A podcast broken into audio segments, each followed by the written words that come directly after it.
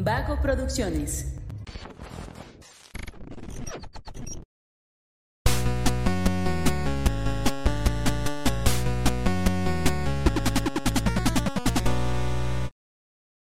Hola, hola, ¿cómo están? Muy buenas a todos y bienvenidos a un episodio más de Punto Geek, el podcast donde la cultura pop y el entretenimiento están en su punto. Yo soy Luis Montes y el día de hoy me encuentro con Emanuel Martínez y El Ordinario, Hola, hola. Que venimos a traerle a usted un programa de calidad, de entretenimiento y de que se la pase a gusto un ratito, ¿no? Que se le olvide que México perdió. No, me lo recordás. no, amigo, hay que estar, el show de continuar, ahorita lloramos. Va. Este, No, pero recuerda que, que la gente no tiene que estar triste por la derrota de la selección, la gente tiene que estar triste por la situación del país. ah, claro, sí, sí. yo- Ya Digo que... broma, pero sí, la verdad es que sí estamos de la chingada.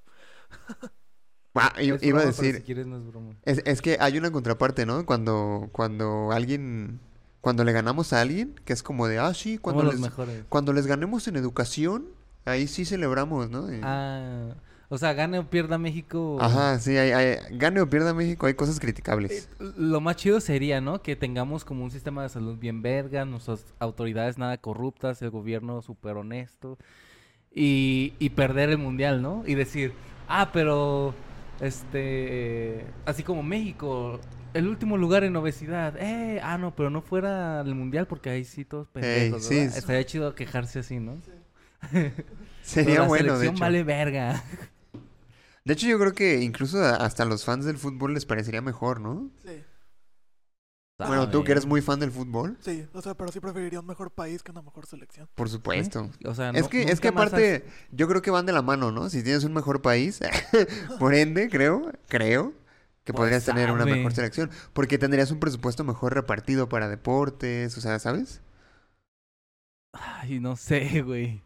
No sé, es que, por ejemplo, ahorita que es Francia, ¿no? La potencia en fútbol, pues también tiene pedos políticos muy cabrones y lleva varios años sufriendo la machín Francia. No, Bueno. a lo mejor no en el nivel global de- del- del mundo, bueno, del global del mundo, pero sí, sí ha habido muchas protestas. O sea, mientras en Latinoamérica había protestas por justicia y, y este tema, también en Francia estaba habiendo protestas muy cabronas de en cuanto a leyes y impuestos y todo esto que se estaba poniendo. Entonces, no está tan bien Francia, No, y pero tiene una buena selección. O sea, ahí está Brasil que es la- tiene cinco copas mundiales, es la mejor selección, y Brasil país no es así que digas primer mundo. No, ni no, cerca. para nada. Sí, no. Entonces sí, no, no está tan relacionado. Pero sí, también hay ejemplos que podrían sustentar eso. Alemania, por ejemplo, pues es- como país está bien. Y digo, su selección es, es buena. Eh, Sí, bueno, o sea, sí. Bueno, El el último fútbol. mundial le fue a la verga y en este... vamos Para allá va, al- para allá va En también. este vamos a ver al rato cómo le va, pero... Pero sí, o sea, Alemania no tiene nada de qué quejarse porque al final de cuentas sigue teniendo buenos futbolistas y tiene una liga competente, entonces... Ojalá sea Alemania algún día. Bueno, bueno. Bueno, Oigan, yo tengo un dato muy curioso que compartirles. ¿Alguno de ustedes vio un, un anime que se llamaba Dino Rey? me suena. sí pero me no. suena. Pero era anime. Sí, Sí. sí. O sea, Era me suena el nombre, pero no. Este, lo pasaban cuando estábamos en la primaria, yo creo, por ahí, ¿no? Es estilo Yu-Gi-Oh, Pokémon y eso. Ajá, sí, también cartas de dinosaurios y esas ondas. Descubrí algo perturbador al respecto, güey. No. Resulta que el creador de Dino Rey es el mismo que el de Boku no Pico.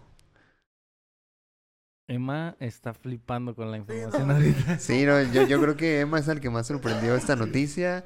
Este, yo solo te voy a decir una cosa, Emma. Si pides recomendaciones de anime a alguien y te dice Boku no Pico, no lo veas. esa Huye de persona ahí. no tiene... Esa persona no te quiere. No te quiere. sí. eh, esa persona no vale la pena como amistad. Entonces, O sea, y también si nosotros en algún momento te decimos, no, Boku no Pico está chido. sí, no, o sea, aplica deja para de todo. hablarnos, Aplica para sugiere a los demás que dejen de hablar. Sugiere a los demás que dejen de hablar con esa persona. Sí, Y eso no. también va para usted en casita. Si le recomiendan Boku no Pico, ahí no es. Ahí no es. eh, no haga caso. Es una red, esa es la mayor red flag que puede tener alguien.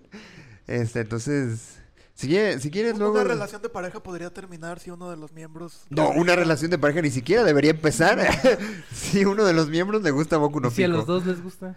Eh, bueno, vayan a atenderse porque claramente eso no es normal. No, que de alguna manera evitar que tengan descendencia.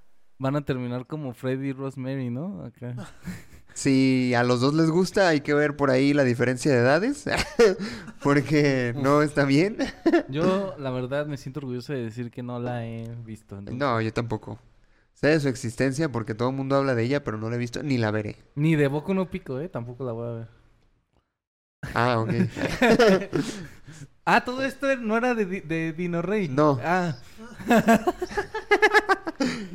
Y tú, ey, pero Boku no Pico está bien chida. pero Boku no Pico sí recomiendo, sí está chida, véanla.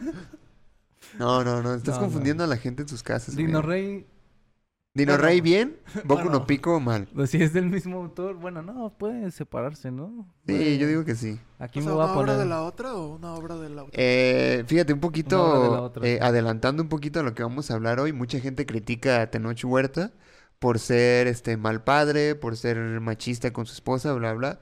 Está bien que hablen de eso las, las personas que tengan que hablar de eso. Aquí venimos a hablar de entrenamiento. Vamos a hablar de cómo actúa de- y ya, ¿no? Ya lo demás que se quede fuera, que la demás gente, que sí es reprobable, por supuesto, que, que se hable donde se tenga que hablar. Sí. Eh, otra de las cosas que, que quería contarles es que eh, creo que fue el, no sé si el director o el productor de, de Wakanda Forever, que dijo que no contratan gente para dirigir películas de Marvel que sean fans de los cómics. Que es como eh, una, una señal para decir, ay, si eres muy fan de los cómics, como que no es tu lugar aquí. Porque eh, la idea, eh, tienen ellos ideas preconcebidas de cómo tiene que ser una historia. Claro. O sea, si contratas a, a un director para dirigir Civil War, por ejemplo, que sea muy fan de Civil War, te No va a decir, no, es que esto tiene que ser así. Y no se atreven a explorar otras partes, ¿no? Pues sí, digo, pero está Josh Whedon que escribió los cómics de Astonishing X-Men Sí, sí. y dirigió Avengers 1 y 2. Digo, es La do- pero ve la cómics. 2, amigo. Ay, no. Había dicho Fultron, ¿cómo quedó? No, pero a lo que voy Dirigió es, es también la Liga de la Justicia y mira. Pero lo que voy es que ya hizo una película con Marvel y fue escritor de... Sí, de hecho también Digo, tú este... dijiste fans, no escritor, pero... Ajá. J.J. Abrams también escribió un cómic, pero creo que eso fue después de dirigir películas. Y el, la neta no estuvo chido. Fue el que escribió Spider-Man Bloodline. Ah, ok. Y pues no está tan chido. Que yo creo Y que... aparte, si te fijas en los créditos de casi todas las películas de Marvel, eh, aparece como eh, agradecimientos especiales, ¿ah? Y aparecen varios escritores y dibujantes de... Ah, sí, pero bueno, es que una cosa yo creo que es consultores y, Ah, y, consultores, sí. y otra cosa directores, ¿no? Claro, de- definitivamente, aunque no seas fan de los cómics, creo que sí es muy importante que tengas un consultor, un asesor ahí, que Claro. sí le sepa. Sí, yo creo que está bien, porque ya es muy común, ¿no? O se volvió muy común escuchar esta opinión en eco de, es que no se parece al cómic, güey. Es que así él no es el cómic, güey. Y pues no, adivina por qué no es igual que el cómic. Exacto. Porque no es el puto cómic, muchacho. Sí, güey, o sea, si te adaptaron exactamente lo mismo que el cómic, pues ya sabes exactamente qué va a pasar. claro, es que es eso, o sea, si usted critica las películas de superhéroes porque no son como el cómic, váyase a leer el cómic. Sí, claro. Deja a la gente disfrutar sus películas en paz. Exactamente. Y aparte, güey, ponte a ver lo- los cómics de, ahora sí que de Marvel Comics, de, ¿qué te gusta? Como del 2015, 16 para acá. Y son prácticamente continuaciones de las películas. Sí. O sea, iba a salir la película de Civil War y ¿qué sacaron en los cómics? Civil War 2. ¿no? Este, iba a salir Avengers Infinity War y sacaron un arco donde, un arco, donde este, las gemas del infinito eran la cara de José. No, No ente- sé. no entendí el chiste. No entendió el meme. ¿Un arco? Van a sacar un arco. Ajá. No entiendo. Sigan. Bueno, Continuamos. Eh, donde las gemas del infinito eran como, o sea, tenemos que buscar las gemas del infinito para que... O sea, pasa algo en las películas y te vas a los cómics de Marvel y Dale está pasando al algo, pa- está pasando algo muy parecido o de plano igual, ¿no? Entonces, por eso yo me he alejado de hecho de los cómics, en, es- de- digo en general, pero en específico. Sí, de- Wow. Te diste cuenta que te estaba haciendo toxiquito. No, o tiene sea, una relación complicada con los cómics. O sea, como que no me late la idea de, de que... es- O sea, ya parece que, que en lugar de que las películas se inspiren en los cómics, los cómics se están inspirando en las películas. Ah, ya. Ah, ok. O sea, tú, tú sí estabas de acuerdo en voy a ver otra historia diferente. Y ahora que todo parece ser lo mismo en las películas como en los cómics, ya es como de Sí, no, es güey. como, ajá. Es que aparte también como que uno, uno como fan, no sé si les pase a ustedes, como que se siente comprometido. De repente que te quedas eh, con un buen sabor de boca de una película, ¿no? Y dices, ay, me gustaría saber qué pasa. Y te dicen, pues no va a salir otra película, pero aquí está este cómic. Y dices, bueno, me voy a aventar el cómic, pero te, te avientas el cómic y luego también es como de, es que para entender esto tienes que haber visto la película y leerte otros 200 cómics antes. Dices, no mames. El, el otro día leí un artículo que creo que Variety, no me acuerdo qué, medio, hizo un estudio este, en cuanto a los fans de, la- de los productos audiovisuales, tanto de Marvel como de DC. Y llegaron a la conclusión que los de Marvel ya se están cansando del mismo Marvel. Pero es porque, según este estudio, casi el 60% de los fans de Marvel son fans así súper fieles que ven todo lo que saca Marvel. Sí. Que hay otro que el otro 40% se divide en fans que ven una, lo que les recomiendan y ya, o lo que les llama la atención y ya. Que aparte eso también hace que se pierda el criticismo, ¿no? Es, me pasa a mí, por ejemplo. O sea, que ya este Marvel saca algo. Y aunque no lo disfrute, digo, pues bueno, lo voy a ver porque pues ya llegué hasta aquí, ¿no? Ya me aventé 10 años de producciones. Pero por ejemplo, en nuestro caso sí es así. Bueno, en el mío no, ¿verdad? Pero por ejemplo, tú que tú que tienes un programa de cultura geek, ¿no crees que también estás uno poco obligado por eso a ver Marvel? Y porque yo siento, o hace poquito hacía esa reflexión, ¿no? Como que hay mucha gente hablando de Marvel y que realmente ve las películas para hablar de Marvel. Sí. O sea, sí y no. Sí, porque digo, bueno, a lo mejor la audiencia es lo que quiere escuchar, ¿no? Y no, porque si hay cosas que digo, si no me gusta no la voy a ver y me vale madre. O sea, con Marvel no me ha pasado, porque te digo que estoy en ese punto de, pues ya estoy aquí. Mm, Ok. no disfruté para nada She-Hulk, por ejemplo. Yo la última serie que vi de Marvel fue la de Loki. Estuvo chida. Y ya, Pero, de hecho, para mí ha sido la mejor serie de Marvel en Disney. Plus. fíjate, no me he perdido de nada. No, de hecho. No, la neta no. De Marvel en Disney, dijiste. Sí, de Marvel en Disney. Sí, Ah. no, contando Daredevil. ya te iba a decir, ¿y Daredevil No, no, qué, güey? No, de Marvel en Disney. Daredevil, ¿qué? Hasta él mismo se iba a decir, ¿qué estás diciendo, Emma? ¿Estás pendejo qué? Eh, eh. No, pero sí, yo creo que sí estamos ya en ese punto en el que se, se, se, se deja de lado el, el- el ojo crítico, ¿no? Sí. Que también le preguntaron, creo que a, a Quentin Tarantino, que, que opinaba de las películas de Marvel y también dijo, no, bodrio, no las vean, bla, bla. Y este Simu Liu, el, el protagonista de Shang-Chi, salió a decir, no, pues es que no mames, el cine es muy blanco y que sabe qué, que tiene razón. Sí. Eh, definitivamente estoy de acuerdo con él en que Marvel le ha dado eh, visibilidad a muchas minorías, que es algo de lo que me gustaría hablar ahorita cuando hablamos de la de Wakanda, pero pues también, ¿para qué le hacen caso, no? A, a- a esos güeyes, a Scorsese y a, y a Tarantino, sí, son eminencias del cine, por supuesto, eso nada se los quita, pero no les tiene que gustar todo el cine. O sea, aparte, claramente es un estilo de cine muy diferente al que hacen ellos. eh, y no entiendo por qué tiene que ser noticia Que a ellos que, no les guste. que a ellos no les guste y que la gente se lo tome tan personal. De hecho, yo hice ese comentario en un post en Facebook y vieras cómo me llovió hate. De gente, no, es que pues ellos son eminencias, ¿tú qué has hecho, güey? Y yo, bro, no te estoy diciendo que no sean eminencias. O sea, simplemente, si no les gusta, no les gusta y ya, güey. O sea, tampoco es como para que, ay, no, ya dijo que no le gustan, cancelenme todas las producciones de Marvel, ¿eh? ¿No le gustan a Tarantino? No Pues mames. es, que, es que esto suele pasar con gente que está muy clavada en el cine, ¿no? Y como que sus opiniones en realidad son réplicas de las opiniones de otra gente, como sus figuras, como estos Ajá. directores, ¿no? Pero Y te, te fijas que, perdón, te fijas que eso pasa mucho con lo que es como muy popular, o sea, a- algo es muy popular y la gente que no les gusta sale a, a a decir que no. despreciarlo, o sea, no tanto a decir no me gusta, sino que muchas veces a despreciar tal cual. Lo que decíamos incluso del mismo fútbol, ¿no? Que muchas veces la gente que no le gusta, no, es que el fútbol es para tal cual cosa. Lo mismo está pasando con el cine de superhéroes, que ahorita es Claro. el más popular. Y los que no les gusta, pues, no, es que el cine Pan de y superhéroes circo, pan y circo. Que es gente que nomás da la contraria, ¿verdad? Sí. Es que esta película está bien culera, güey.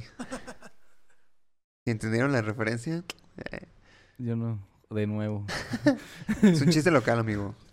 Tampoco lo va a entender la audiencia, Yo creo. no soy local, yo no soy local. A lo mejor, a lo mejor los que nos siguen desde la capa puede que sí. Ah, ya, ah, amigo. Pero tú eres uno de esos, güey. Sí, no sé qué pasó. sí, pero es eso, ¿no? Como que tus opiniones empiezan a ser una réplica de tus figuras, entonces es como de, oh no, está chocando mi fanatismo de Marvel con mi fanatismo con estos dos señores blancos, entonces tengo que tomar una decisión. Exacto. Y por no esta- tendría por qué. Sí, ¿no? Y por estatus, entonces, ¿qué, ten- qué, qué hago? Por estatus, ¿qué hago? Pues a lo que da más estatus, ¿no? ¿Qué te da más estatus? Ser fanático de Quentin Inventino y de Scorsese o de no, no por él, me da mucha risa ese nombre.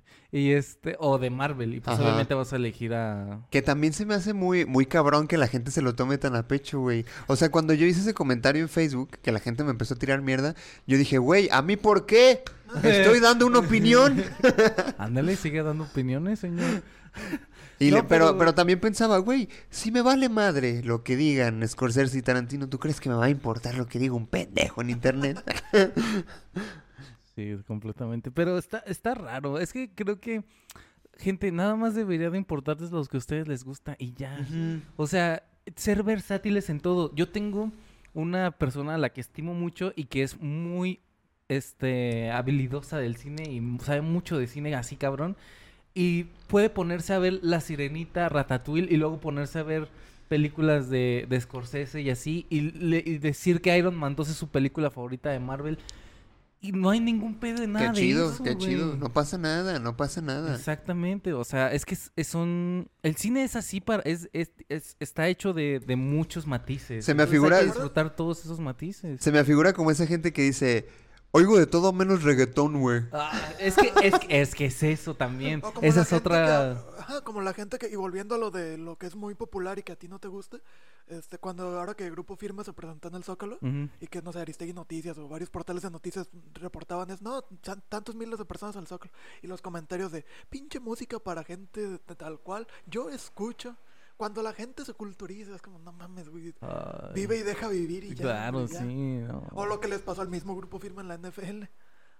Que los abucharon en el Estadio Azteca. eh, no, ah, verga, yo no supe. eso, ¿eh? La- trajeron el Monday Night Football, el, de hecho el lunes Sí, pasado. el lunes, el 49ers lunes que fue ajá. feriado. Y al medio tiempo se les ocurrió hacer show de medio tiempo como si fuera Super Bowl. Y er- era el grupo firme. Y la buchadera en todo el pinche. No, no estadio, güey. manches. Todo el estadio. Estuvo cabrón.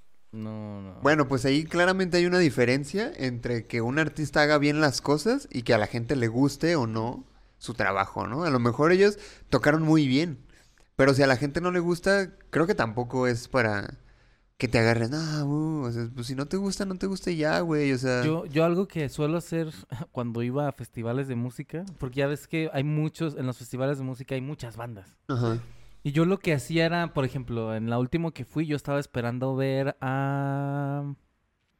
No me acuerdo, pero una banda de las del final. Y en el medio estaban Los Ángeles Azules, Enrique Bumburi, y eran bandas y artistas que en ese momento no escuchaba. Y dije, pues no voy a estar ¿Escuchabas aquí. a Los Ángeles Azules. Bueno, sí, sí, sí. Pero no, no, no. obviamente había muchísimas otras bandas. Entonces era como de, no voy a estar aquí parado nada más así viendo una banda tocar. Pues voy a tratar de disfrutarlo. Ya estoy aquí, güey. De pasarla mal a pasarla bien, pues no importa que esté fingiendo pasarla bien. Creo que eventualmente me voy a acostumbrar a fingir y va a estar chido. no, pero independientemente de si, si tratas de pasarla bien o de fingir pasarla bien, pues simplemente no te metas con los gustos de los demás, güey, o sea, no te agarres diciendo, eh, está bien culero, porque a mí no me gusta, Ah, güey, pues deja vivir. ¿Cuánta gente que abuchó a Grupo Firme sí le gusta Grupo Firme ese día? Sí, La por- masa, ponle que, amigo, que la empezó a masa. abuchar un grupo de gente que, digo, vete a saber si sí le gustaba o no, pero con un grupito que, que Ya empiezan a todos. abuchar y a todos empiezan a, a hacerlo. Claro. pasa nada, gente. No hay que hacerse el interesante. A nadie le importa, de todos modos. Exactamente. Exacto. Uf, esa es la lección de hoy. Es ¿eh? que ese es el, el- el pedo que han traído las redes sociales, güey, que ya todos podemos opinar de todo y... Ese es un problema. Eh, ¿Puedes decir otra vez tu reflexión? Eh, si tú quieres sentirte intelectual porque te gusta cierta música o porque te gusta cierto tipo de cine, eh, déjame decirte que en realidad a nadie le importa. Exacto. Así se ve más feliz. Mira, por eso mi emote es así, el ordinario. Yo no quiero Fíjate. hacerme el especial. Yo soy una persona ordinaria. Que también a nadie le importa, pues. o sea, Sí, tampoco a nadie le importa, sí. Nada más vive como a ti te gusta y ya. Sí, Esa es la lección. Sí, que te guste. y- como esta frase, ¿no? El gusto culposo. ¿Por qué un gusto tiene que ser culposo, güey? No me gusta y te vale verga, ¿por qué? Exacto. Oye, pero es que no sueles escuchar ese tipo de... ¿Y? Eh, eh, últimamente Y- me ha pasado eso, que, que por ejemplo estoy en el trabajo escuchando reggaetón, ¿no? ¿sabes? O estoy cantando las de Amanda Miguel y es como de, pero tú te ves rockero, güey.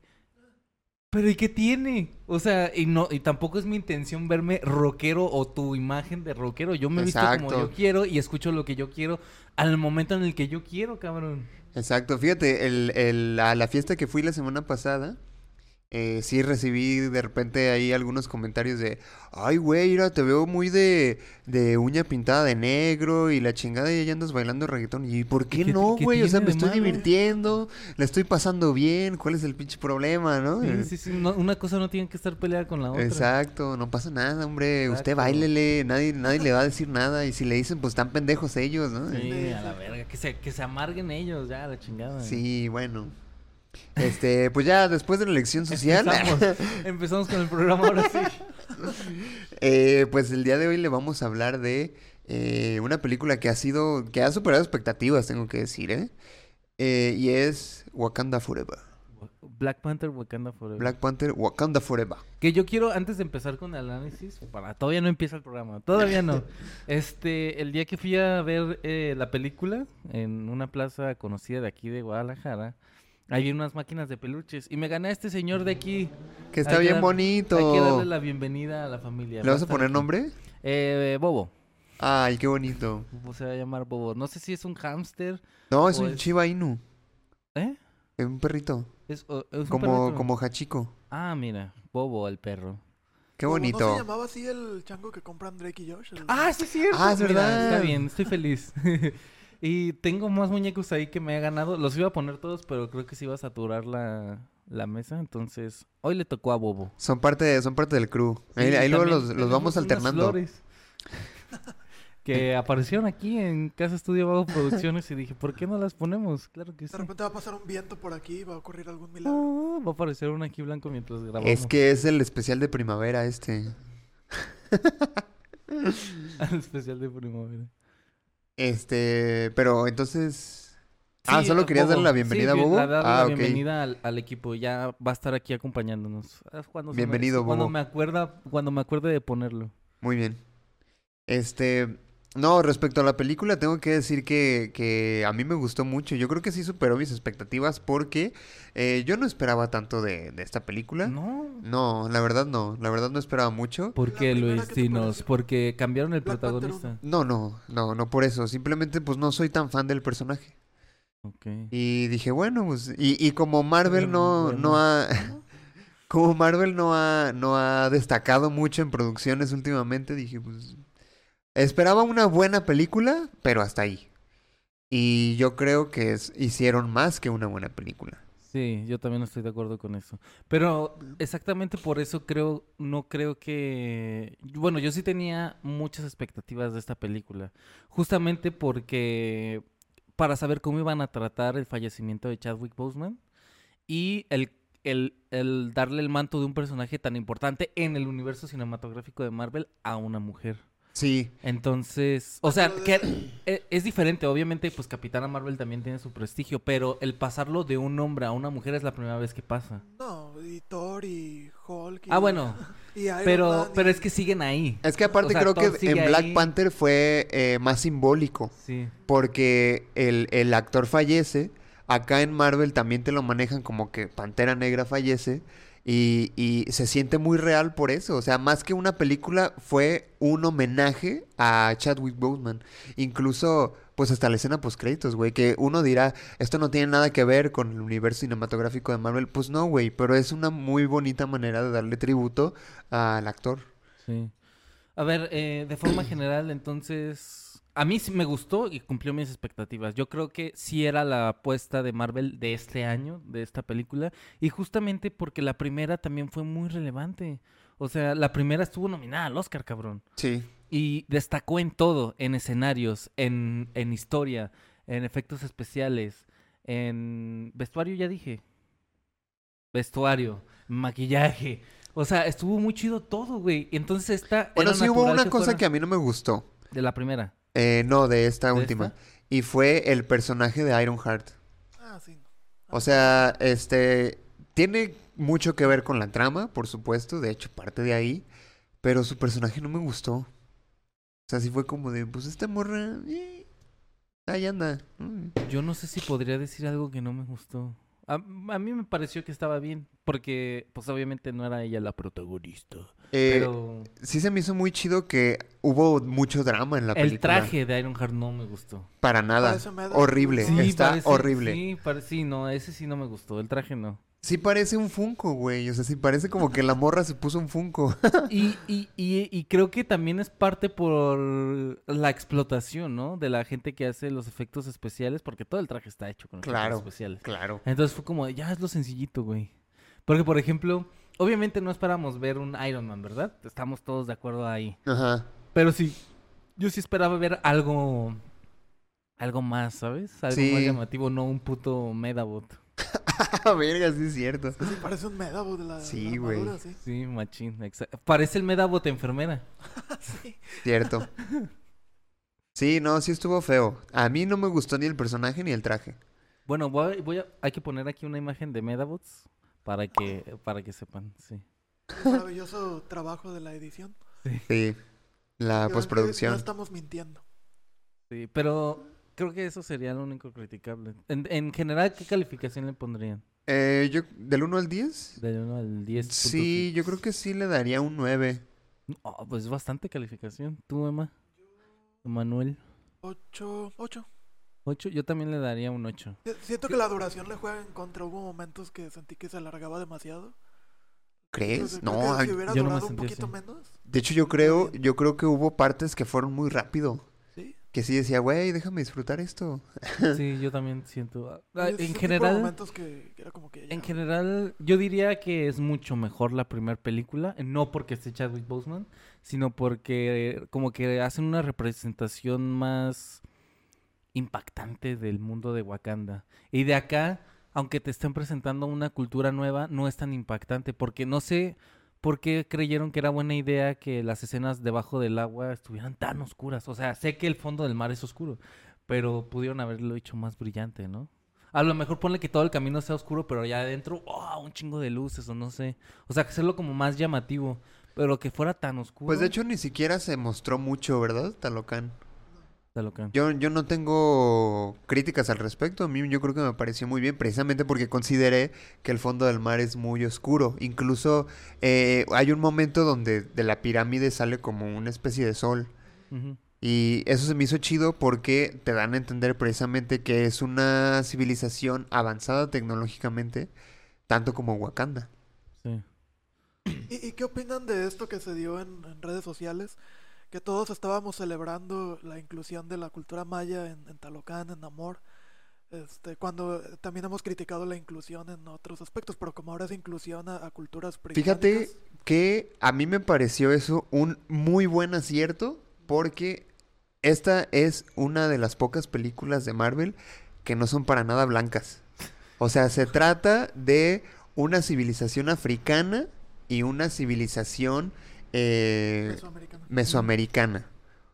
Ambos con un protagonismo muy cabrón, ambos con una sociedad muy cabrona. De hecho, te lo manejan como que son las dos naciones más poderosas de todo el mundo. Eso me pareció una genialidad. Que se salieran de su mundito de... El fin del mundo ocurre en Estados Unidos nada más, ¿sabes? Este, y los blancos lo tienen que resolver, ¿no? Que ahorita que lo mencionas, la parte blanca de la película la pone Rose, ¿no? Y es un y, pendejo. Y es muy, pero si te fijas, aparece en escenarios muy blancos, como saliendo a correr en la carretera, que, que en, en su casa de mármol, o sea, creo que sí, sí, sí juegan incluso hasta con eso, ¿sabes? De que, mira, la gente blanca siendo blanca. Y, y acá los vergas somos nosotros, que sí nos ponemos al tiro y así. Que por cierto, resulta que es esposo de la que salió en Ajá. Winter Soldier y en... E- Es ella, ¿verdad? No me quedaba Sí. claro. Sí, de la que está Bueno, juntando a los. Thunderbolts. Ex esposos. Ex esposos, sí. Sí, a mí, a mí me gustó. Ahorita que lo estabas mencionando, incluso los momentos de gente blanca son muy de gente blanca. Sí. Sí, eso a mí me pareció un gran acierto, porque eso me parece una muestra muy chida de inclusión. O sea, sí hay también cuestiones de, de parejas del mismo sexo y todo, que está cool, eh, pero creo que también se olvidan un poco, o sea, cuando se habla de inclusión, la gente piensa de incluir homosexuales. Y realmente, pues la inclusión no solo es eso, ¿sabes? Todo, todo. Es todo. todo, ajá. Y, y el, el darle tanto protagonismo a personas de color, a personas latinas, está súper chido, güey. Sí. Digo, estoy, estoy de acuerdo, pero a lo que yo iba, a lo que iba mi pregunta, Ah, era que, que al menos yo noté, eh, digo, es- es mi, fue mi percepción, no sé, obviamente a lo mejor estoy equivocado, pero sí vi como que en redes sociales, por ejemplo, cuando salió incluso Black Panther 1, este, o, por- o cuando cambian de color de piel a algún personaje, la mayor parte de los comentarios en redes sociales es, esta es inclusión forzada, esto y lo otro. Y ahora que en Amor, que en los cómics no tiene nada Ah, que ver con Mesoamérica y, acá- y así luego lo adaptaron acá, la mayoría de los comentarios eran positivos. Eran como, oye, qué chingón que... Pues claro. Pero es que aparte también lo hicieron muy bien, güey. No, pero, pero desde antes de que se estrenara la película ya era como, güey, qué chingón que Namor va a ser este Pues- Maya y... pues es pero que no hay ahí como cierta... Eh, Digo, Incongruencia, pues, pues claro, o sea, la Sí. masa es incongruente, ¿no? Por definición, pero, pero sí, o sea, ya cuando te sientes identificado con algo, ahora sí quieres representación, pero desde tu lado tú también estás reprimiendo minorías, pues, y, y obviamente sigue habiendo minorías que no, no están siendo representadas, pero poco a poco, ahí va poco a poco. Sí, sí, sí. Y lo chido, porque justamente, no sé si se, bueno, no, no lo voy a decir, pero conozco gente que es racista, de verdad. Y, y no solamente, y a lo mejor puede que no intencionalmente, pero por ejemplo hacen este tipo de comentarios de, ah, mira qué bonito, es que es blanquito. Ajá. Ah, sí. mira qué feita, es que está prietita o está negrita. Entonces, esos son comentarios racistas. Y ahora, con esta película, ese tipo de, person- se- de personas se me acercan y me dicen, qué chido que pase esto. Ah, ¿ves? Y mi respuesta es, ¿ves que sí está culero el racismo? Ahí te das cuenta, ¿no? Eh, lo chido de esto es que empieza a hacer visible a la gente que es una pendejada este, la discriminación racial de cualquier forma, tan, tanto que sean blancos, que sean morenos, que sean negros, que sean amarillos, da igual, es una pendejada juzgar la calidad de una persona por el color de su piel. Claro. Entonces, y también juzgar la calidad de un actor por el color de su piel o por la representación Que de un está bien culero. Escuchaba también por ahí unos de los comentarios que hacía Tenoch Huerta, que decía que por ser latino siempre le daban papeles de pobre, de servidumbre, cholo. de, narco, ajá. Y dices, güey, pues no, o sea, los latinoamericanos no somos todos No así. somos eso, sí, exactamente. Entonces, esta obviamente es incongruente, pero qué chido que se den cuenta o al menos vean, reflexionen de que esto no lo están discriminando, pero no deberían de discriminar otras cosas tampoco. O sea, que aplica lo mismo, lo mismo que tú te sientes de ser discriminado por tener tu piel café, pues lo mismo lo siente una persona que tiene la piel negra o amarilla o que tiene ciertos rasgos este físicos. Entonces, es incongruente, pero qué bueno que se están dando cuenta. Es, está bien. Incluso también respecto a ese comentario que hacía Tenoch, lo hacía criticando a las propias televisoras mexicanas que para Los papeles protagónicos en telenovelas o algo, pura gente blanca también. Es que es lo más racista, güey. Ajá. O sea, y está muy cabrón porque justo, justo es el día que fui a ver Black Panther, fui a, fue el cumpleaños de mi mamá. Y fui a, fuimos a desayunar. Y, y está muy cabrón, fue- era un restaurante pues más o menos lujoso. Era cumpleaños de mi mamá, es ocasión especial. Al normalmente- Sonora Grill, no, amigo. No, no.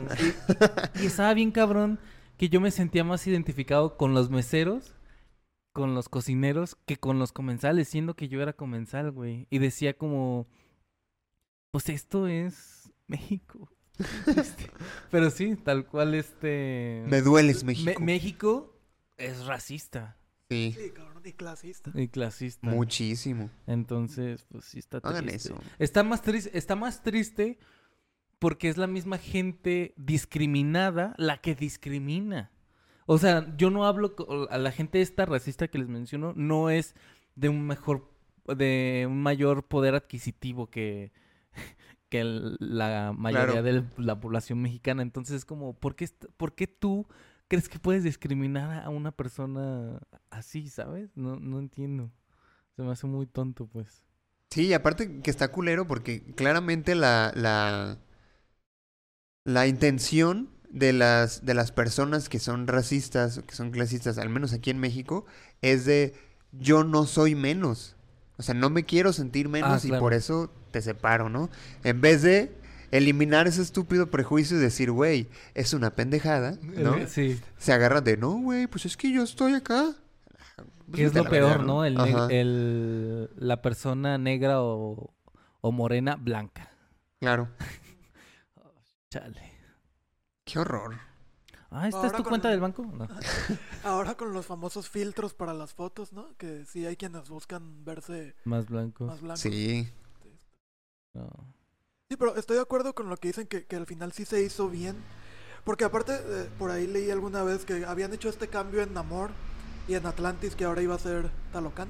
Porque pues acaba de salir Aquaman y Aquaman y Namor son prácticamente el mismo personaje. Sí. De hecho, Namor salió primero que Aquaman en los cómics, dos Sí. años antes. Pero digo, las películas pues son los que, lo que están pegando más. Entonces querían diferenciarlo de, de Aquaman. Y creo que lo lograron bastante Sí, bien. en realidad yo no relacionaría a Namor con el agua, fíjate, como a Aquaman. A- al menos al Namor de Tenor. Sí, no. Porque creo que las escenas más espectaculares de Namor fueron volando. Ajá. O sea, pelea más volando o que usando el agua o a los peces. Que yo pensé que ese vato está bien roto, ¿eh? Eh, O sea, sí, nada. Puede andar en la calle también, puede volar. No mames, güey. Está muy verga. Puede hacer todo. Tiene super fuerza. A mí me gustó muchísimo y justamente ahorita que ya estamos hablando de Namor, se nota Marvel, se nota cuando tienes un personaje que no vas a desechar, cabrón. Se nota cuando tienes un personaje que sí le estás poniendo cariño. ¿Por qué no haces eso con todos los putos villanos que tienes? O sea, ¿están de acuerdo que luego luego se notaba, a este güey no lo van a matar, Ajá. a este güey lo van a seguir utilizando? Sí. Y se siente muy frustrante ver buenos villanos o que podrían haber sido buenos villanos y que Marvel decide, ah, hay que matarlos en esta película, chingue su madre. Y es que la onda que creo que algo que, que eh, pudieron marcar muy bien es que Namor no es un villano, güey. O sea, no es un héroe, tampoco es un villano. O sea, la película eh, tiene un trasfondo muy político, muy cabrón. Este, y, y a fin de cuentas, lo que hace Namor es defender su propia nación, ¿no? A lo mejor muy bélico, si tú quieres, pero eh, no diría que es un villano, porque aparte, eh, incluso también en los cómics, hay veces donde eh, se mete a los putazos y dice, no, pues yo también vivo aquí en la Tierra, te voy a chingar Thanos, ¿no?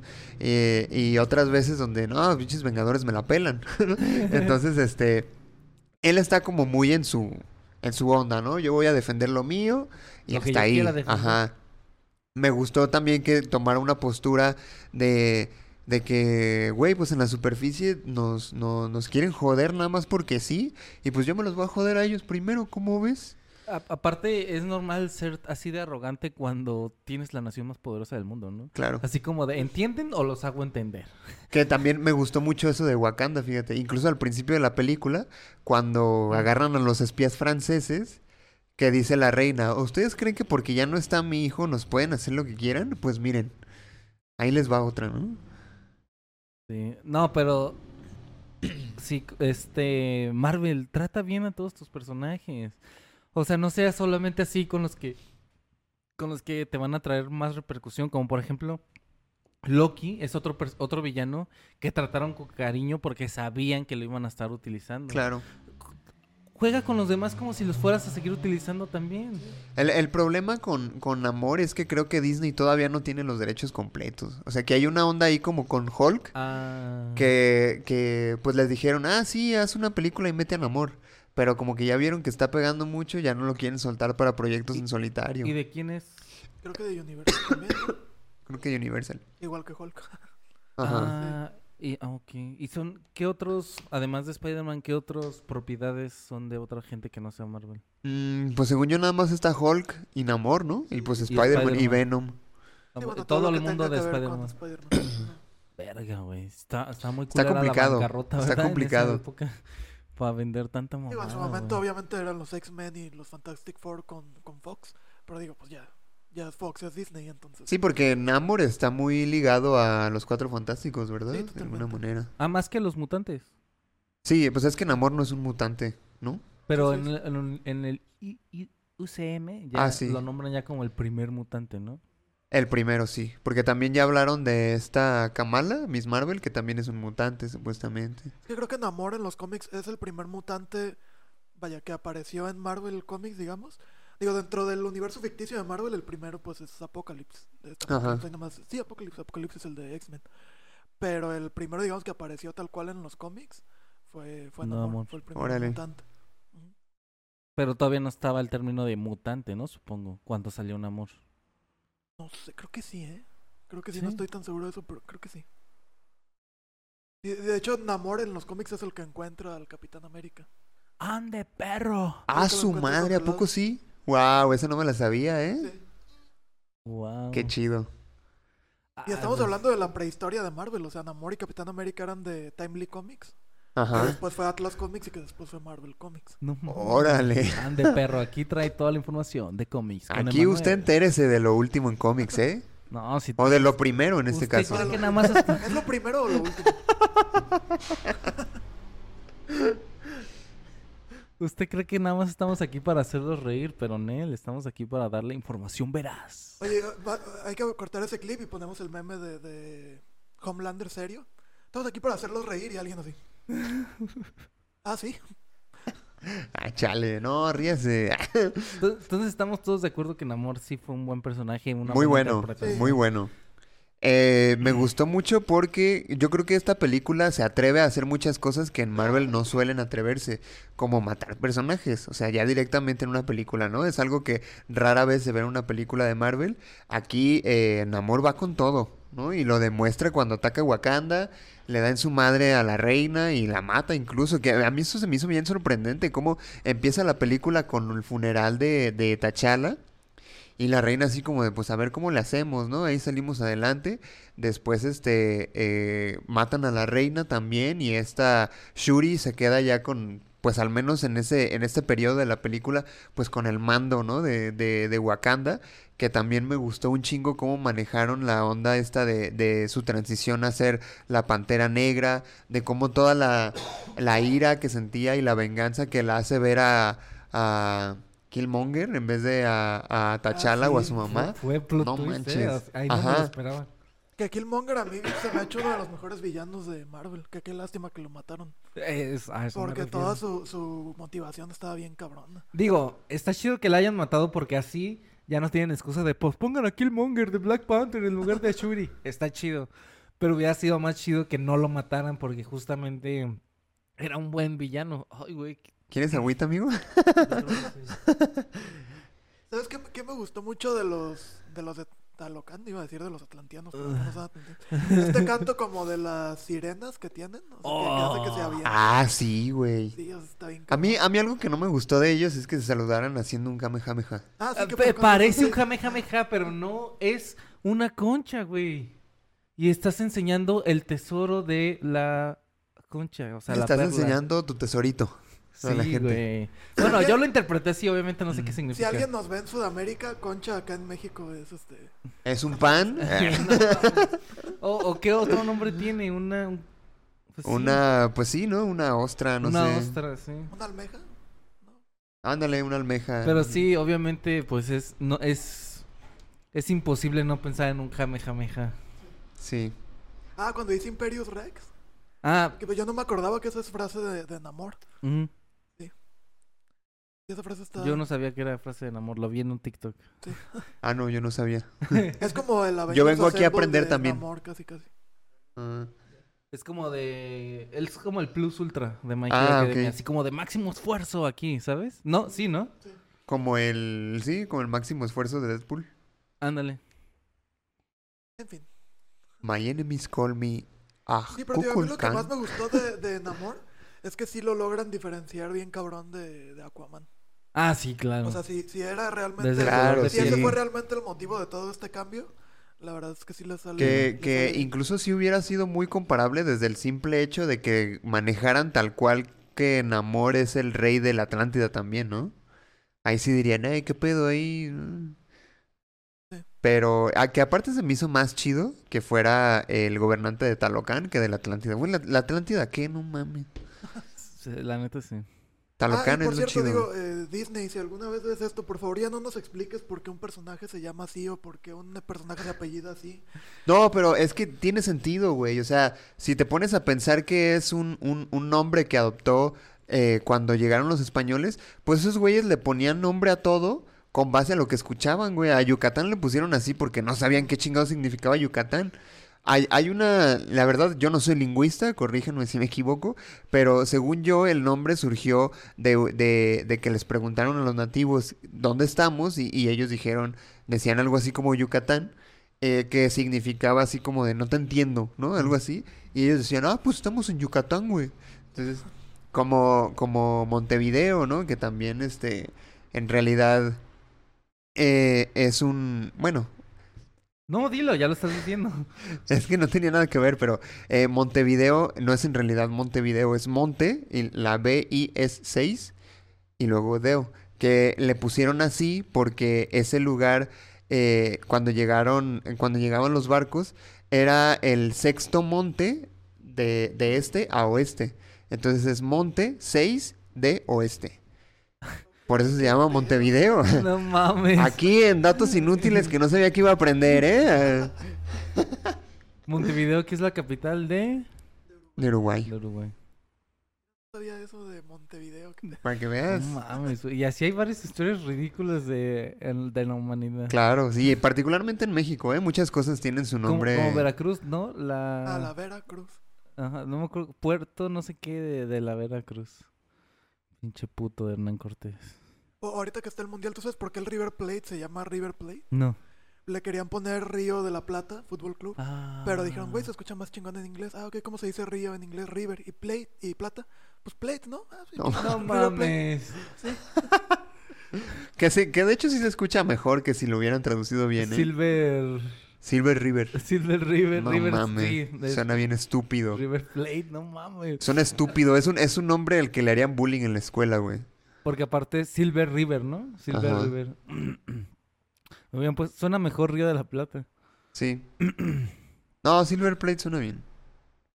Yo creo que ya te acostumbraste más bien. Y ahora sí Pinche pasemos. gentrificación, güey. Pasemos. Shuri como Black Panther. Jala, no jala. Empezamos a discriminar. No, yo creo que está bien. De- me gustó mucho su, su, su transición a Black Panther y me gustó mucho su personaje como Black Panther. Sí, está chido. Mucha, Uno, mucha gente se queja de que para hacer una película de Black Panther casi no sale Black Panther. Es lo que iba a comentar también hace rato. O sea, si te fijas en el logotipo incluso de la película es Black Panther, así chiquito. Wakanda Forever, así enorme. Y ya Ajá. que ves la película, pues es que Bla- el personaje de Black Panther como tal, pues prácticamente no sale. No, y- retomemos el nombre, ¿no? El título del nombre, Wakanda Forever. ¿Qué significa esto? Que da igual quién esté en el trono, que da igual quién sea la pantera negra. El pueblo es más grande que una persona. Ajá. O sea, el país es más grande que una persona. El país es más grande que lo que lo hace lo más preciado, el vibranio. Ah, por cierto, ahorita que dices, a- a- aprovechando otro dato inútil. ¿Tú sabes por qué en las barajas inglesas el as es la, ma- la mayor carta o la carta de mayor valor? No. Porque antes eran el rey, o sea, el rey era la carta de mayor valor y después la reina, K y Q. Pero creo que fue durante la Revolución Francesa, algo así. Que el, ah, y el as era el, el men- el de menor denominación, menor. era el que menos valía. Entonces, durante la Revolución pasó a ser el as el mayor para simbolizar que el pueblo está por encima de los reyes. Anda, Ájala. Y Ah. por eso el as es el mejor, la carta mayor de las barajas. Otro dato inútil. Hoy venimos a aprender. ¿Yo he soltado datos inútiles hoy? No. Ah, hoy creo que Creo no. que no puedes soltar uno. Ay, no, es que ya me pongo nervioso así. Bueno, Pero si te ocurre uno, lo dices. lo digo. Pero es justo eso, ¿no? De los wakandianos son más que el vibranio, son más que la pantera negra, son más que el reino, son más que eso. Y yo creo que lo, lo representan perfectamente bien en la Que película. ahí lo de la justificación de, de la introducción de Talocan al, al MCU, sí me pareció un poquito como que sacada del rabo, Pues, pero tiene sentido, tiene Pues como sentido. en todo, ¿no? Porque también había una civilización bien chida en la película de Shang-Chi y te preguntas, ¿dónde vergas estaban estos güeyes que están peleando con un puto dragón contra Thanos? ¿Por qué no Sí, salieron sí, sí. a pelear? O sea, tiene, ¿Por qué me, no salió Talocan me contra refiero, Thanos? me refiero a, a la onda esta de que, ah, resulta que en Talocan también hay vibranio, ¿no? Sí fue como de, mm, pero, o sea, fue el pretexto perfecto para meter a Ironheart, eh, para meter a los taloquianos, que ya después dices, ah, hay, hay, Taloquenses. que hay este eh, hay vibranio también, ¿no? Y resulta que lo están cuidando unos monos azules que al parecer también eh, pues son mutantes y ya bueno se desenvuelve un montón de cosas, ¿no? Pero todo surge a partir del vibranio, realmente. Hay un momento en la película, es- bueno, no recuerdo la, la escena como tal, pero me acuerdo que, que salí de la sala con la idea de que te dan a entender que el meteorito que cayó en Yucatán es el que traía el vibranio y supuestamente el meteorito que cayó en Yucatán fue el que extinguió a los Los dinosaurios. dinosaurios. Entonces, Sí, sí. Te ¿Es están el diciendo que en mismo? este universo ficticio de Marvel, ese meteorito. ¿Los dinosaurios extinguió fueron a los los, dinosaurios? Black Panther? A lo No. mejor. eh. Ah, bueno, po- podrían justificarlo cuando salga la Tierra Salvaje de los cómics, que, que es como una isla donde no pasó el tiempo y ahí sigue habiendo dinosaurios y todo. Ajá. Pero. Bueno, no sé, antes no había panteras. Sí, estoy mamando, estoy mamando. Es que no se me ocurrió ah, ¿Cuál es el an- un escudo. ¿Cuál es el ancestro de las panteras? Ni idea, hay que hablarle a Mm, Jorge Bryce. Eh, Jorge. Ay, que por cierto, le mandamos un saludo. Ha estado escuchando todos los episodios de Punto Geek, ¡Ah, ¿eh? perro! De repente me escribe, oye, estaba escuchando, ayer me dice, estaba escuchando el episodio donde te demandan por spoilear a Josué. Y la neta, ese vato la cagó, güey. Él tenía, él no tenía razón. ¡Yo! Ajá. Cualquier reclamo se lo puede hacer a Jorge directamente. Además, creo que podemos guardar silencio tú y yo, Luis.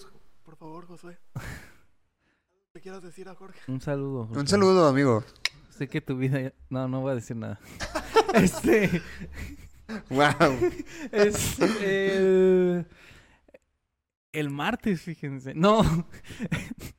Sáquenme de aquí. Dilo, dilo, aquí. dilo, dilo. No, el... No, pues el reclamo solamente fue que aceptaras que me spoileaste, no que me había molestado que me spoilearas. No, bueno, es que es la onda, que no todos están de acuerdo con eso. No, Digo, ese caso ya se resolvió, pues, o sea, simplemente es un recordatorio, este, para, para mandarle un saludo a nuestro amigo Jorge. Sí, espero ¿Verdad? que estés escuchando esto, hijo de perro. sí, te hablo a ti, puto. No, no es y, arriba AMLO, porque... No, sí. Lo censuras al menos. no, sí no es cierto, ¿eh? Aquí, aquí no apoyamos políticos. Sí, ¿quién apoya políticos? Nadie, no güey, o apoyen sea, políticos, es una pendejada. Eso no se hace. No, qué pendejada. No, este, volviendo a la película, Sí. eh, otra cosa que, que me pareció a mí muy bonita y que sí me sacó lágrimas fue la escena post créditos, güey. Lloraste en la pero ahí voy. postcréditos. Ahí voy. ¿Qué necesidad? Eso solamente me está diciendo que en algún momento Shuri va a ser reemplazada.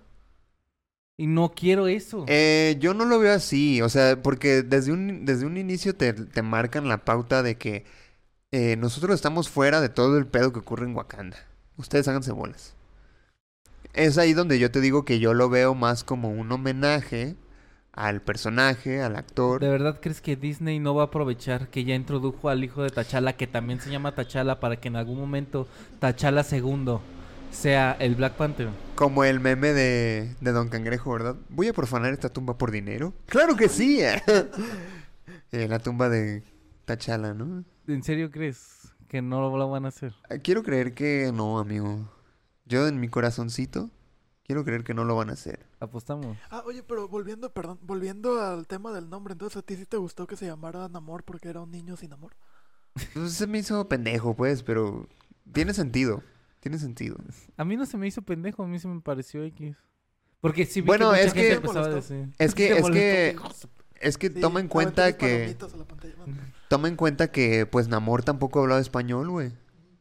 Entonces, Ah, Está bien chido. my enemies call me Akukulkan. No, no. ¿Sí, My Enemies? ¿Sí? No, My People. Ah, my people, sí. Bueno, my enemies call me Namor, sí, cierto. ¿Y prefieres que te hablen como un sacerdote moribundo te dijo? ¿O como tu nombre? Es que a mí me, me suena mucho más, ¿sabes? Como más potente el nombre de, de Kukulkan Sí, porque, porque incluso cuando están en, en la junta con Shuri y los, los sabios, uno les dice, güey, le dicen Kukulkan, es un puto dios, güey. Y cuando dice, ¿qué? ¿Porque soy de Wakanda no tengo acceso a los libros o qué? que, que ahorita que mencionabas eso de que, de que Wakanda es más que su gobernante, pues queda muy claro precisamente cuando al final de la película se ve que todavía están sin rey y este vato va a reclamar el trono otra vez, ¿no? Siempre se me olvida el nombre de ese güey. El, el gorila. Un Yobu. Un Baku. Baku. ¿Un Yobu quién es? No me acuerdo. Pero También- también, Güey, no- sale. Ya no me acordaba del cabrón que tiene un pinche plato aquí en la. Ah, yo tampoco, güey. Con eso. Pero fíjate que eh, no que sale en la primera. pues, ya cuando lo volví a ver fue como, güey. Ahorita, plato ahorita que hablamos sobre, sobre las muertes que hay y todo, el drama a- alrededor de la película se me hizo muy chido cuando los, los de Talocan secuestran a Shuri y la reina destituye de su puesto a... ¿Cómo se llama? Okoye. A Okoye. Ah, madre, es una verga. Es güey. que es una, es una decisión totalmente Sí. razonable, ¿no? O sea, Sí. estamos hablando de la hija de la reina y no, no está tomando esa decisión como reina, sino como madre. Decirle, ¿sabes qué, güey? Yo te la encargué. Me prometiste que iba a estar bien. Vas para afuera. Pero pues es que también, a ver, ustedes a quién pensaban que ustedes sabían que Okoye iba a madrearse a cualquiera, ¿no? O Sí, sea, claro. nadie se esperaba que saliera un- ese güey. o sea, ni ellas, o sea, le puso una arrastrada bien pasada de lanza y me gustó. O sea, las demostraciones de poder así me gustan un putero, como en su momento Okoye lo demostró, ¿no? En las Sí. primeras películas y en las de los Vengadores que salió que esa morra sabía dar putazos.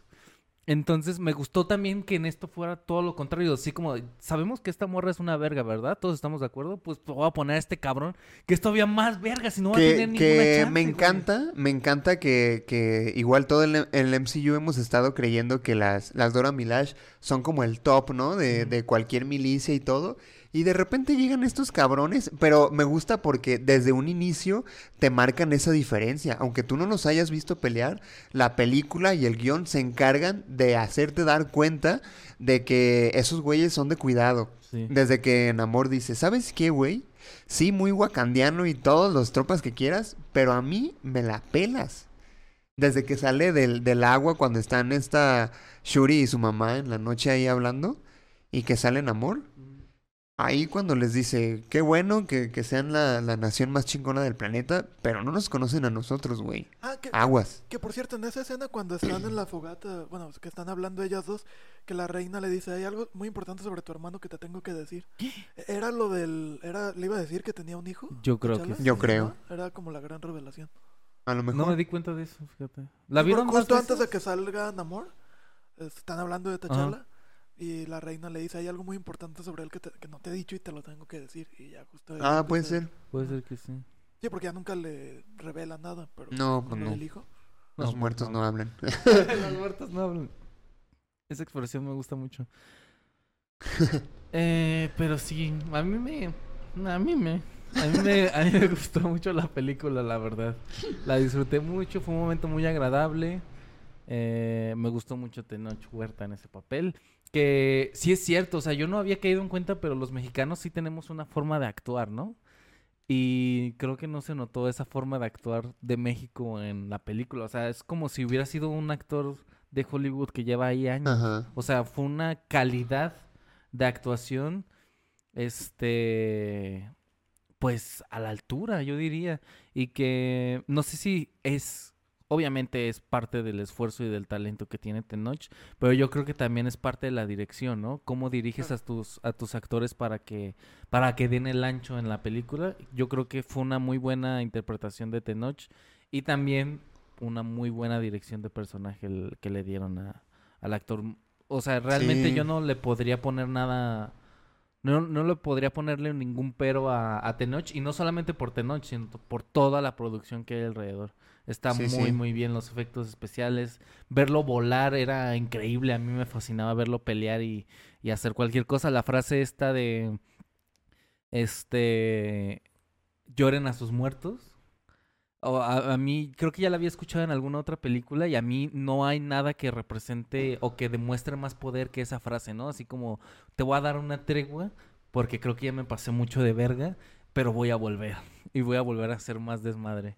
Entonces a mí se me hizo muy chido y, y totalmente no tenían oportunidad Wakanda contra Talocan ni, No, ni para Shuri nada. con- o sea, lo que fue, lo que pasó con la pelea final, ¿no? De Black Panther contra contra Namor, o sea, fue una pelea de anime, o sea, ganó por la amistad.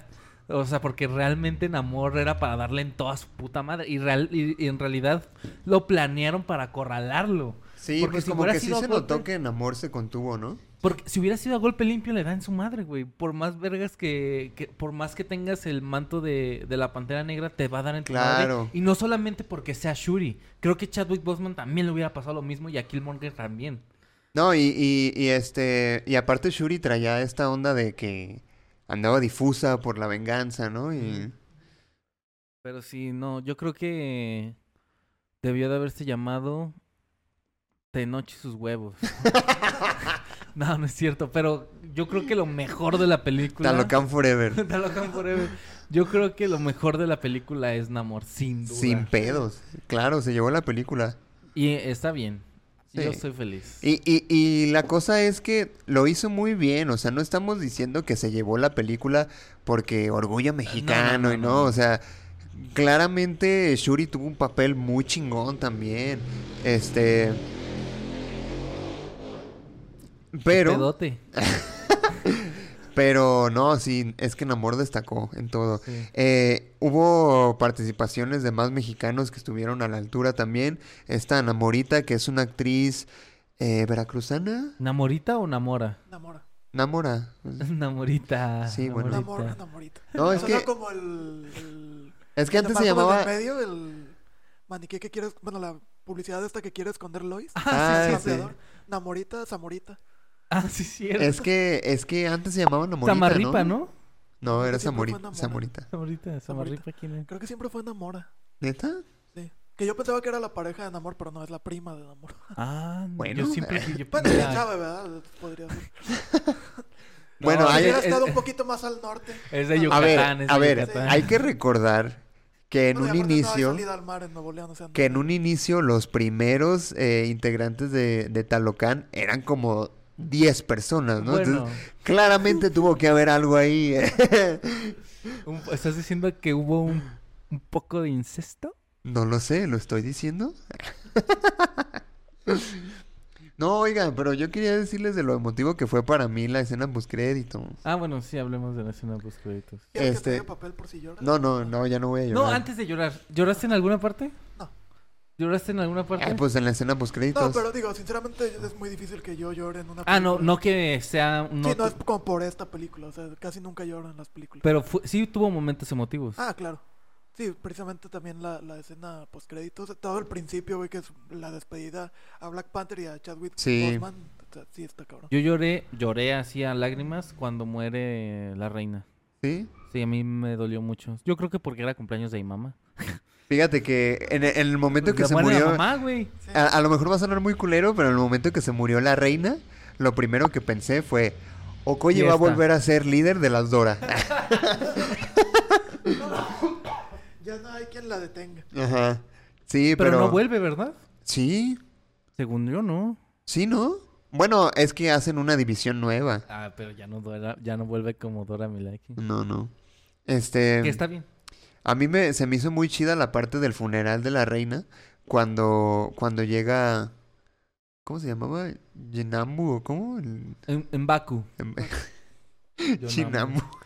Onyobu es alguien. Voy a investigar quién es. Sigan. Cuando llega ese güey y, y le dice a, a- que le pide un consejo a, a Shuri y Shuri le dice, ah, ¿quieres el, el consejo de una niña? Y, y el vato le dice, "Eh, pues con todo respeto, pero con todo lo que ha pasado ya no te consideres una niña, no mames. Y dije, sí, cierto, güey. O sea, la, la, la película empieza, empieza, eh, no, no, no, no empieza con eso, pero hay una parte donde la reina dice, eh, ¿acaso no lo he perdido yo todo?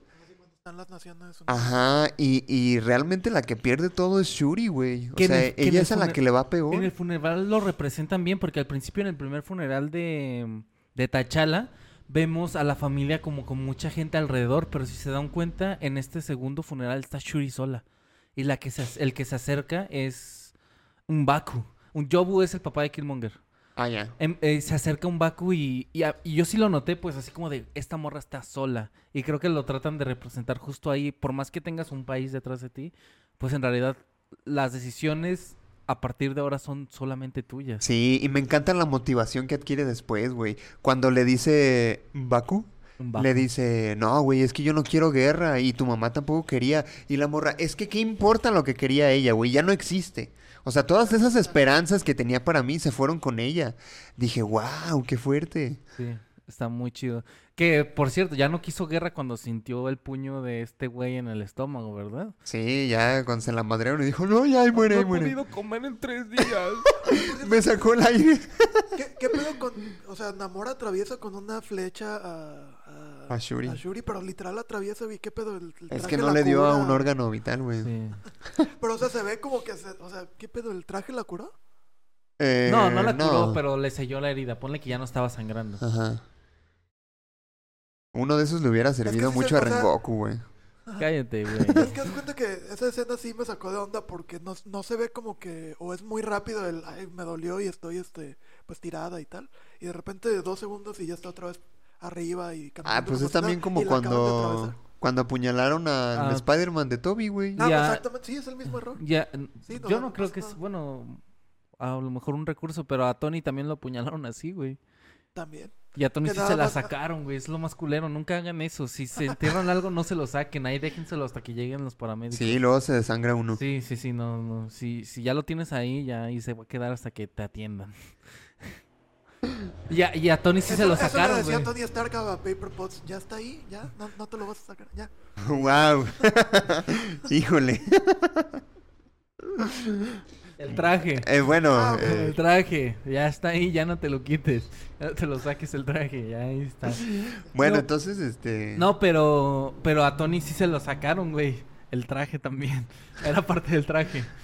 Sí, que Sakura con un, le echan como que chingados es hielo, Aerosol, como ¿no? spray- Ajá. como No, pues es que eso es, es justamente nanotecnología para sellar la herida, pues para que ya no esté sangrando. A lo mejor internamente sí tienes el, el- la perforación, pero, Pero ya no te sale pero ya sangre. no te está saliendo sangre. Que creo que es lo que hizo el traje. Gracias por la aclaración. Entonces, eh, la escena post créditos. Ah, sí, tú te ibas a decir, güey. Perdón, ya es la última vez. bueno, está bien. Este. Pero ya me acordé de un dato curioso. No, es cierto, ya No, sigue. tiene que ser un dato inútil, no curioso. Curiosamente inútil. También funciona. Bueno, pero ahorita que salga, dale. Si Este. quieres darlo de una vez, no hay ningún problema. Bueno, ah, me esperan, déjalo pienso. Sí, no, sí. Este, mm, ¿de qué podría ser? ¿De qué datos curiosos conozco? No, es cierto, ya, dale. No, ya no quiero. Ah, dale. Eh, no, que me gustó mucho y sí me pareció un, un bonito gesto a, a Chadwick Boseman. Precisamente porque la, la reacción de Shuri me parece muy, muy genuina. O sea, cómo, cómo llora y todo. Sí, sí fue como de, está llorándole a, a T'Challa y también a Chadwick, ¿sabes? Eh, bueno. Sí, sí me gustó mucho eso, el, el hecho de que eh, hayan eh, como que acordado que iban a mantener al morrito fuera. Me pareció muy chido. Este, eh, también este guiño de, de lo que le dice el, papá de T'Challa al mismo T'Challa, que le dice, eh, un padre tiene que preparar a sus hijos para su ausencia o algo así. Y como al final la morra le dice a, a, a T'Challa Jr., le dice, ¿verdad que tu papá nos preparó para este momento? Dije, güey. No mames. yo- Sí estuvo muy emotivo, sí estuvo muy emotivo. Este, también cuando, cuando dice Shuri, y mi mamá lo conoció, y que le dicen sí, y que se queda ya como tranquila diciendo, bueno, pues, como que, como que sí vivió lo que tenía que vivir mi mamá también, o sea, fue muy bonito. Sí. Yo, la verdad es que en, en cuanto vi esa escena, no pude pensar en que pinche Disney, pinche Marvel ya están buscando reemplazar a esta morra en la primer puta película en la que apareció. Pero sí, en realidad sí fue también, fue muy emotivo, ¿no? Y más, es que yo no puedo evitar pensar en que lo va- van a sustituir a Shuri, porque incluso que le pusieran T'Challa también, es como... Pero, pero sí es bonito, es bonito que, que al menos en, en Marvel nos den eso, ¿no? De, de que sigue el legado y va a seguir de todas maneras el legado de Chadwick Boseman y de T'Challa en, en presente todavía, ¿no? Sí. Está, está muy bonito. ¿A ustedes les gustó que, que la muerte de- del personaje de T'Challa fuera por, por un virus? O, ¿O les hubiera gustado que hubieran dicho que en alguna pelea? O... No, pues de hecho creo que lo manejaron muy bien, porque sí dijeron que tuvo algo que ver con Killmonger, ¿no? No, que fue una enfermedad, ¿no? Sí, fue una enfermedad. enfermedad que estuvo ocultando, que también Chadwick Boseman lo hizo. O sea, ¿cuánta gente sabía que tenía Sí. cáncer? Ni siquiera, creo que ni el director, ¿eh? Creo que el Sí. director fue como todos, o sea, casi de Pues güey es se que- murió este Es que cabrón". yo creo que es que lo, lo decían, tenemos que citar siempre a nuestros amigos de la Liga de los Supercuates, pero lo decía Muñe de que trataron muy finamente el tema este, pues, porque incluso creo que hasta, hasta respetaron lo que el mismo actor había hecho en su carrera, ¿no? De no hablar de esto, Y, y lo hacen con el, con el personaje también, ¿no? Que es una enfermedad que nadie sabía y que de repente ya cuando empezó a pasar fue como de, "Ah, ¿saben que ya estoy valiendo verga? No quiero que haga nada, nada más pues ya estoy valiendo verga. Y lo creo que lo mejor que, que pudieron haber hecho es que no saliera Chadwick Boseman, que era lo mismo que decían los, los supercuates, ¿no? De que saliera un Chadwick Boseman CGI, güey. O sea, aunque no es- manches, o- que o- qué culero hubiera sido la eso, güey. neta sí, o sea, hubiera sido de súper mal gusto. Y, la- y está chido que justo las, los frames en los que sale, o las escenas en las que sale es pintado y recordando las escenas, ¿no? De, del personaje. Creo que lo hicieron perfectamente. Yo creo que no abusaron, no, no tuvieron mal gusto tratando el tema. Creo que lo abordaron perfecto. Así como está, yo no le daría ninguna modificación. Así está perfectísimo. Estuvo muy bien, estuvo muy Sí. bien. Sí, y creo que también estuvo... Es que yo tenía miedo, dije, ojalá salga la mamá cuando, cuando Shuri come la planta para que no salga Chadwick Boseman CGI, güey. Porque esa, Ah. ahí esa escena en la que me temía, dije, va a salir Chadwick Boseman CGI o que salga la mamá, pero estuvo más lo hicieron todavía mejor que que saliera Killmonger, güey. Estuvo bien vergas. Estuvo muy, muy vergas. Sí, estuvo muy chido. Lo, lo hicieron perfecto. Aparte me encanta cuando despierta Shuri y que no, no, no, no pasó nada, no pasó nada, no funcionó. Y le da un vergazo al maniquí, güey. y tú, "A la verga". Sí, güey, está bien vergas, sí, sí, sí, completamente. Este, creo que algo me decía mi hermano de que, ay, entonces eh, cualquiera que se coma esa planta puede tener superpoderes. Y dije, no, no, no, no se me confunda, mi chavo. Así no funciona este pedo, porque incluso ellos mismos lo mencionan que, que solo ciertas personas, porque no todos la aguantan y se petatean ahí. También, también con la, con la, con la fruta que se comió eh, la mamá de Namor. O sea, no todos la aguantaron y Sí, muchos sí. se murieron ahí.